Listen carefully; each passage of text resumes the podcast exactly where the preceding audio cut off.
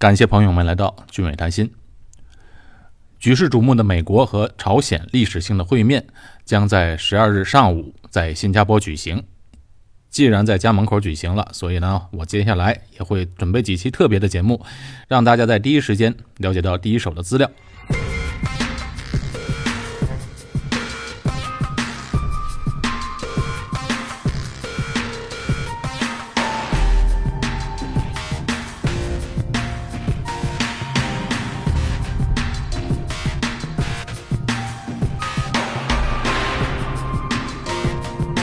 这场之前扑朔迷离、吊足了人们胃口的特金会，哎，终于真的是要开始了。那么，在今天下午两点，朝鲜领袖金正恩抵达了新加坡。我们已经看到了他刚下飞机的照片。啊，引人注目的是呢，他乘坐的是中国国航的专机。啊，这是因为朝鲜的飞机实在是太老旧了，哎，都是苏联的那种老飞机。虽然从平壤到新加坡只有七个小时的航程。但是朝鲜的飞机必须要中途加油才行，而且这又不能保证这个老旧的飞机会不会出故障。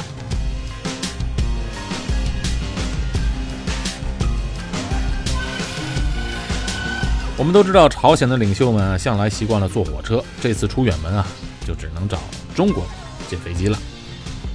金正恩的车队在三点四十分抵达了新加坡的瑞吉酒店，他乘坐的专车是奔驰车。和他今年在板门店会见韩国总统时所乘坐的专车是一个款式。不过与上次不同的是，这次他的保镖们并没有跟着车跑。在大约三十辆车子的车队当中，有三辆一模一样的金正恩专车。当然，你也不知道他到底在哪一辆车里。美国总统的专机空军一号，哎，也将在今晚差不多八点多钟抵达新加坡。那白宫的先遣队，包括军队、安全、技术和医务人员，已经在几天前抵达了新加坡。那对于美国而言呢，维安和后勤基本不成问题，但对金正恩来讲却是一个大考验，因为他上任之后第一次出这么远的门，所以在安全后勤能力方面，看来这一次得到了中国帮的大忙。那么，为什么这一次举世瞩目的会面要选择在新加坡呢？从美国白宫发言人拉杰沙阿的在解释当中就能知道，他说选定新加坡是因为新加坡与朝美两国都建立了外交关系，那这就意味着呢两国领导人的安全能够得到保障，而且对于会晤双方来说，新加坡也能确保中立性。所以，既然要确保中立性，又要确保安全，那这样算来，整个亚洲就没有几个国家符合条件了。你比如说。像韩国、日本、中国这样的大国都不符合条件。一开始谈到会面地点的时候啊，这朝鲜本来提议是去蒙古会面，这蒙古距离朝鲜近，金正恩坐火车去也方便。但那个地方呢比较荒凉，不适合特朗普的性格。最终确定会面在新加坡啊，啊，基本上有这么三个原因。那第一呢？就是在安全保障方面，新加坡还是比较有经验的，因为新加坡被誉为世界上最安全的国家之一，有利于朝美领导人的安保工作。那在今年六月初的时候，新加坡就举行了一年一度的香格里拉对话会，而且新加坡在历史上又举行过一些比较重要的会议，比如在一九九三年台海两岸的湾姑会谈，再比如在二零一五年两岸领导人的。习近平和马英九的会议，还有就是刚才提到的香格里拉对话会、六方会谈、部长级会议以及亚太经济合作论坛等等，新加坡都举行过，而且举办国际会议的经验丰富，接待能力强。当然，这特金会啊，这层级和重要性显然要比之前的国际性活动都要高，而且在安保方面也一定要加强。因为这个特朗普和金正恩两个都是一个比较庞大的目标，所以呢，新加坡在这一次动员的维安阵容啊，即使不是最庞大的，那也肯定是最庞大之一。就在两天前，新加坡的警方就公布啊，两名韩国的记者因为擅自闯入朝鲜大使的住家而被逮捕。这最近几天来，有好几名身份可疑的人物都被拒绝。进入新加坡没有入关呢，就被遣送回出发地了，原因不明。而且新加坡与朝鲜和美国都建有双边关系。那朝鲜和美国在新加坡都设有大使馆，这就便于双方人员协调，并且做好会晤的准备工作。那美国媒体此前也报道过，在新加坡会晤还可以避免给人们留下美国总统向朝鲜领导人让步的印象。还有一个显著的优势就是新加坡的地理位置非常好，它有亚洲的十字路口之称，距离朝鲜首都平壤也不算太远。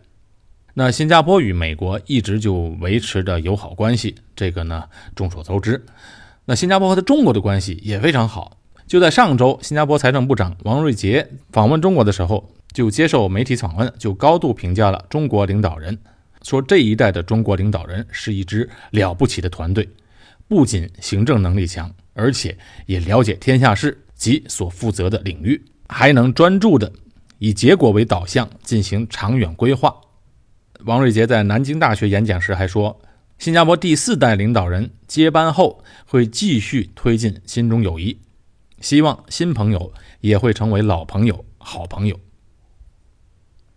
在中美之间呢，新加坡也坚持不选边站，以自己的国家利益为出发点，走的是灵活务实的外交路线。李显龙总理最近还提醒美国说，美国不宜因彼此有差异而敌视中国。其实啊，在面对错综复杂的世界局势，不选边站，保持独立性是最符合新加坡的国家利益的。因为你一旦选边站，那就会有两个最坏的结果出现：第一，那肯定给自己树立了一个强大的敌人；第二，也会让自己当了另外一个大国的傀儡。所以这点上，新加坡看得很清楚。这次作为特金会的东道主，新加坡也是尽全力要把这件事做好。同时呢，这等于是在全世界为自己的形象又打了一个广告，是非常好的一个机会。新加坡本身啊，就一直致力于打造自己的国家品牌，发挥影响力。说到底啊，这么做啊，都是会给本国人带来好处的。新加坡政府一直就强调要让本国国民过上体面有尊严的生活，所以方方面面都要做好。